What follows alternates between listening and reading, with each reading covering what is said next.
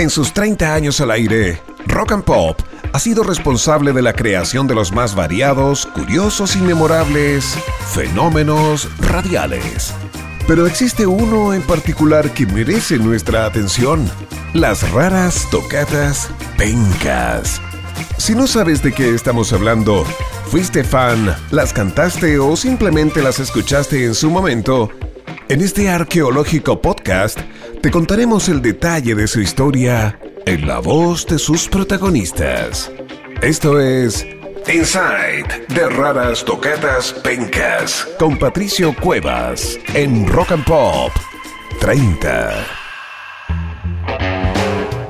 Hola, mi nombre es Pato Cuevas y aquí sí, este es el quinto y último episodio de la historia de las raras tocatas pencas de la Rock and Pop. Y en ese tiempo el portal del web reemplazó al Chacotero Sentimental, que es la operación más drástica que se hizo en la Rock Pop a fines de 1999. Llegaron nuevas voces y programas, una nueva generación arribó. Lo que más se puede decir es que algunos meses después de este cambio el portal del web era un programa novedoso, importante, y su primer conductor, Rodrigo Barzácula Campos, a quien mencioné, el que había tocado las guitarras desafinadas de hielo, ya empoderado como conductor del portal, sugirió la idea de que las raras tocatas pencas se tocaran en vivo. Fue su idea, y a mí me cargó esa idea. Pero mi opinión valió hongo, así nació la Sonora Rock and Pop. Entonces, la Sonora Rock and Pop la integraron Rodrigo Campos en la guitarra, Humberto Sichel, hoy conductor de noticias de televisión, en bajo, Freddy Guerrero en batería, DJ Black en percusiones y bailes rarísimos, Matilda Svensson en teclados, Magali Flores en voces femeninas y coros, y yo, Pato Cuevas, cantaba las canciones masculinas. Soy Matilda Svensson. Matilda conducía un programa con Humberto Sichel en ese tiempo y se acuerda de cómo prosperó esta idea de tocar en vivo. Y poco a poco empezó a crecer esta idea de las raras tocatas pencas y de tocarlas en vivo. No recuerdo exactamente cómo fue la conversación, pero poco a poco nos dimos cuenta de que varios de los que trabajábamos en Rock and Pop teníamos eh, algún interés por algún instrumento. No voy a decir que tocábamos muy bien, unos mejor que otros. Eh, reconozco que habían muy buenos talentos ahí, que si nos hubiésemos eh, mejorado un poco, si hubiésemos entrenado más, quizás hubiese sido bastante más decente de lo que fue. Aldunate agrega que la sonora rock and pop permitió hacer la radio rock and pop más homogénea como que logró reencontrar al público que resistía una propuesta como la del portal del web, que era muy distinto a todo lo que venía antes. Sí, yo creo que se dio naturalmente porque el portal del web tenía su propio universo musical, tenían sus bases, sus canciones, y yo creo que, el resto de la radio se contagió con ese espíritu. Creo que, Rodrigo fue fundamental en eso, y claro, de alguna manera un programa que, en una primera instancia fue un poco resistido dentro de Rock and Pop, con la sonora Rock and Pop como que se termina de unir el portal del web y la radio Rock and Pop como tal, digamos. Y la banda se acostumbró rápido, definió su repertorio muy rápido. Y también incluyó nuevas composiciones como Estoy que me hago pichí junto a ti o sobre ti, una versión alterada de la canción de Gloop Enamorado de ti, o la versión de Toxicity de System of a Down, que en versión penca decía tengo sífilis, tengo sífilis, y ya no me acuerdo del resto. O también la ya mencionada versión de Petinelis, de Hospital, que se llamaba Sexo Anal. A estas alturas yo no sé de dónde, dónde se, se nos perdió el pudor, en qué momento del camino. Y dejó de lado también algunos emblemas que era difícil de reproducir en vivo, como bien recuerda Magali, sobre por qué no incluimos nunca la versión en vivo de Hey Mr. Peter, por ejemplo. Para mí una de las mejores raras tocatas que me tocó grabar, porque creo que quedó súper bien lograda, pero también creo que nunca la cantamos en vivo. Y comenzaron los ensayos. Ensayábamos en el menos dos del edificio donde está ubicada Rock and Pop, en, Iberoamericana Radio, ahí en El Yáñez, 1783 y era un estudio bastante pro para, para hacer em, estudio de radio, digamos, donde normalmente grababan bandas, así que estaba todo implementado para poder ponerse a, tocar y ensayar. Así es que practicamos las canciones ahí. No teníamos idea, por lo menos yo me sentía, al menos yo me sentía totalmente amateur, sin experiencia, que de hecho lo era y poco a poco empezamos a, practicarlas y, a sacarlas y apretarlas también, porque había que ensayar para que sonáramos un poquito más afiatados. Y se suman personas a la historia también. Mi nombre es Humberto Sichel. Humberto conduce noticias en televisión hoy. Él era parte de los recién llegados a la radio Rock and Pop Post 2000. Atribuye el origen de la sonora a otro integrante. Eh, según lo que yo me acuerdo, que no estoy seguro 100% eh, que haya sido así, Freddy del portal del web como tocaba batería en algún momento lanza la idea de decir, podríamos tocar esto, podríamos, como se dio la coincidencia entretenida de que los locutores de la radio eh, tocábamos distintos instrumentos. En fin, como fuera, comenzamos a recibir invitaciones y eventualmente aparecimos al aire en la misma radio, presentados por Sergio Lagos en el programa Raras Tocatas Nuevas, haciendo las raras tocatas pencas. Nos dimos vuelta a la radio con esto. Para un aniversario de La Roca hicimos con Sergio Lago un especial del programa de las raras tocatas nuevas, pero en versión de raras tocatas pencas. Así que esa fue la primera vez, parece que nos presentábamos en vivo. Y llegaron invitaciones de todos lados. Cualquier banda se hubiera querido ese nivel de cobertura desde tu propia radio y así fue posible que tocáramos en vivo también. Y cuando empezamos a tocar en vivo, cuando empezaron a aparecer estas invitaciones, la verdad es que como que se nos abrieron las puertas, se nos abrió un mundo que no, que no conocíamos. Eh, porque siempre, bueno, hemos estado al otro lado del, micrófono, digamos, hemos sido quienes, quienes hablamos en la radio y no quienes eh, generamos música, básicamente. Em, así que fue una. Fue como. Se, sentía un poco como estar en roles invertidos, en mi caso. Y con muchísimo nerviosismo cada vez que subíamos a un escenario. Eh, cuando tocamos en vivo la primera vez, recuerdo que el público estaba enfervorizado y no entendíamos muy bien por qué, ni cómo, ni qué estaba pasando, pero claro, la gente aprendía muchísimo con estas letras divertidas para canciones conocidas. Era una fórmula que funcionaba súper bien en vivo. Debutamos solos en el subterráneo de la discoteca Laberinto, en Vicuña Maquena. Seguimos con shows en la SCD de Plaza Vespucio y Santa Filomena, donde teloneamos a Sinergia y Chancho en Piedra. También estuvimos en un festival punk en el Teatro de Novedades, invitados por la Floripondio. Tocamos después de Fiscales Sadot. Estuvimos una semana universitaria de la FECH en Buchef con otras bandas. Luego, solos en la SCD de Plaza Vespucio de nuevo.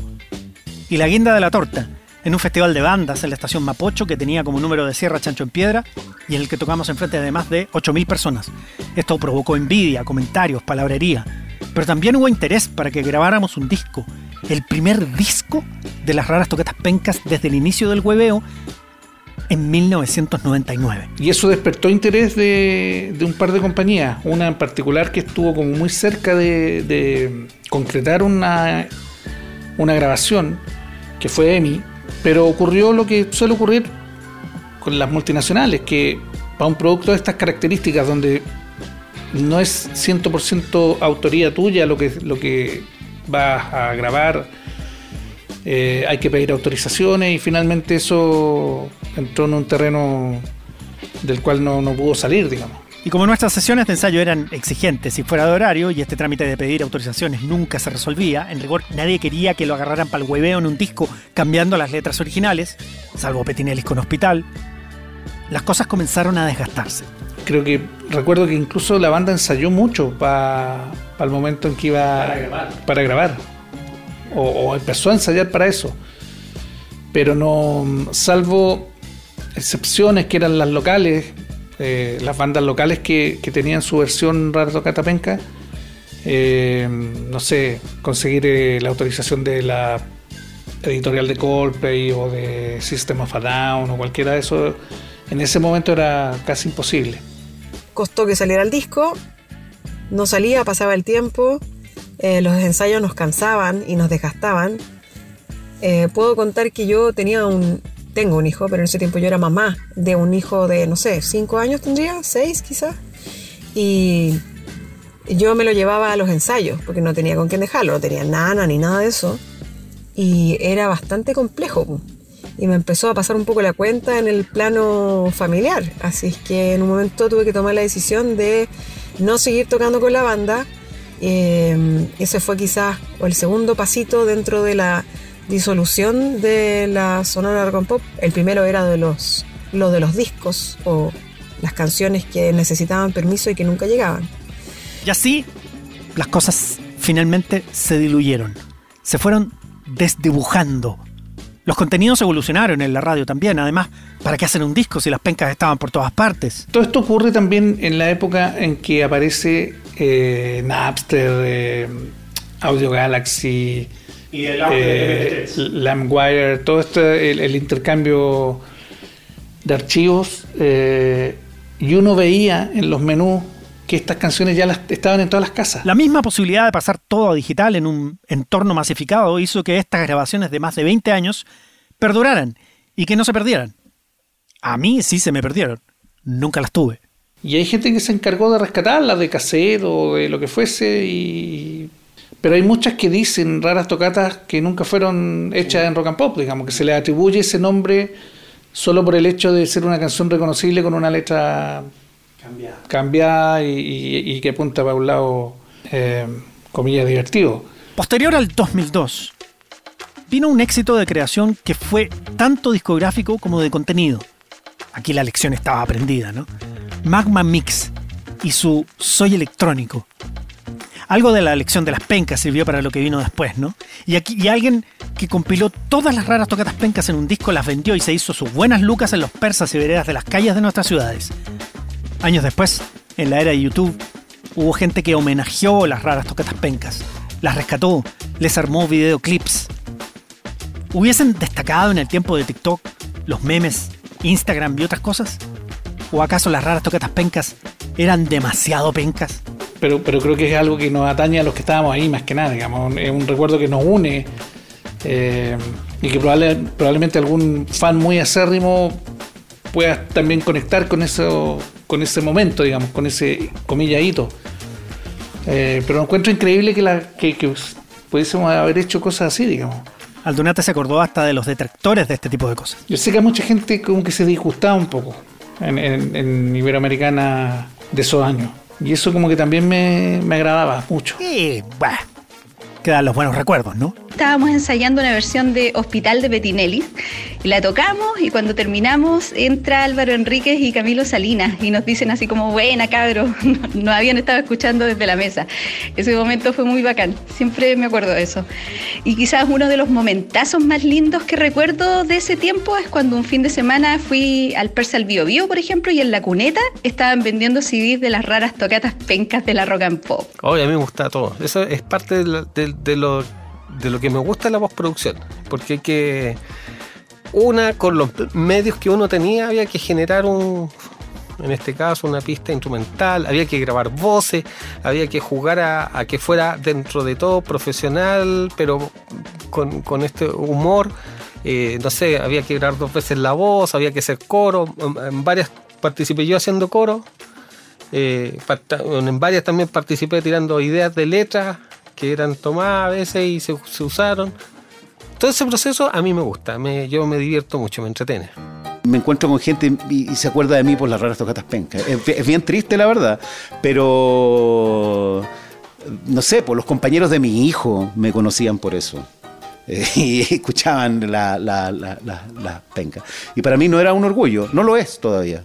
Si uno le habla a la gente de las raras tocatas nuevas, las que eran de verdad, las que eran en serio, por decirlo de alguna forma, eh, si uno le dice yo grababa las raras tocatas nuevas, ah, las raras tocatas penca, el, el no había nada de hielo, el se mojó la parca.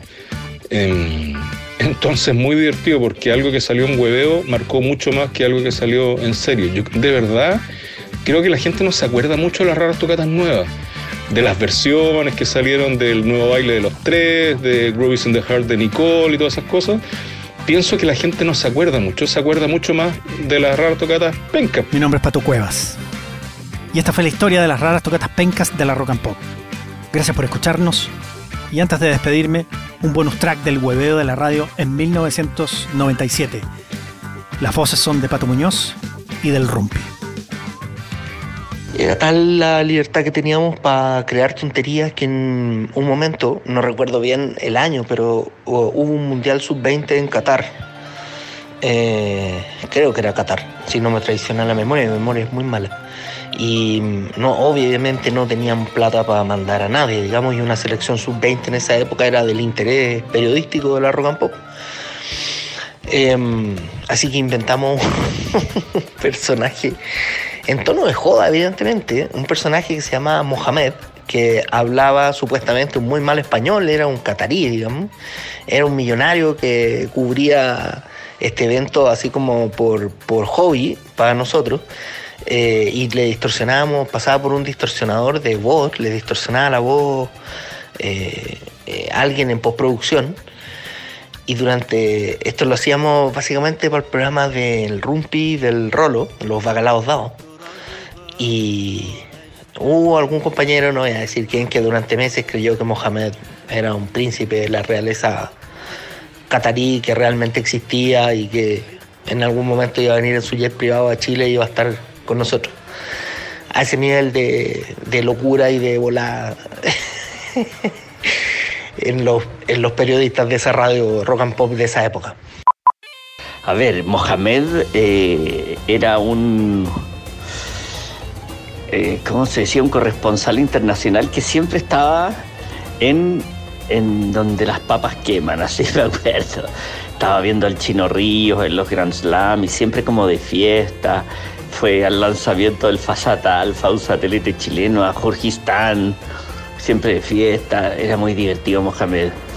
Y nosotros con el Rolo, porque lo hacíamos en un programa con los bacalaos dados, eh, con el Rolando Ramos, decíamos, después del despacho nos quedábamos pensando y decíamos, puta, la vida de este, mira que siempre, ¿por qué hará esto? ¿Por qué despachará? pa-?" Era tan inverosímil, todo tan increíble y creímos tanto, caímos tan redondo, que cuando lo supe, ahí que me sentí como un niñito. Me sentí como un niñito engañado. Yo que creía que era el choro Las Pampas que me las sabía todas. Fui vilmente engañado. Y era un compañero nuestro, era Sergio Fortuño. Mohamed era Sergio Fortuño. no, increíble. Todo eso es increíble. Agua en el hoyo. Every day and Agua en el hoyo. Gracias. Cumplimos. Se acabó. Cinco episodios de esta historia de triunfos y fracasos. Gracias por escucharnos. Y por favor, cuéntanos qué te pareció la historia, si te gusta, los comentarios, la rara toquetapenca que te gusta más. Un agrado estar en los 30 años de Rock and Pop contando esta historia tan singular. Abrazos, muchas gracias. Mi nombre es Pato Cuevas. Y así concluye este viaje al pasado, donde descubriste junto a la voz de sus protagonistas la historia tras las raras tocatas pencas, uno de los fenómenos radiales más particulares, curiosos y memorables, nacidos en los 30 años al aire de la Rock and Pop. Si disfrutaste de este arqueológico podcast tanto como nosotros, te invitamos a compartirlo y volver a escucharlo. Cerramos el capítulo final de Inside de Raras Tocatas Pencas con Patricio Cuevas en Rock and Pop 30. Guión, entrevistas e idea original Patricio Cuevas. Postproducción Julio Rojas. Podcast ideado y realizado por el aniversario número 30 de Radio Rock and Pop Chile.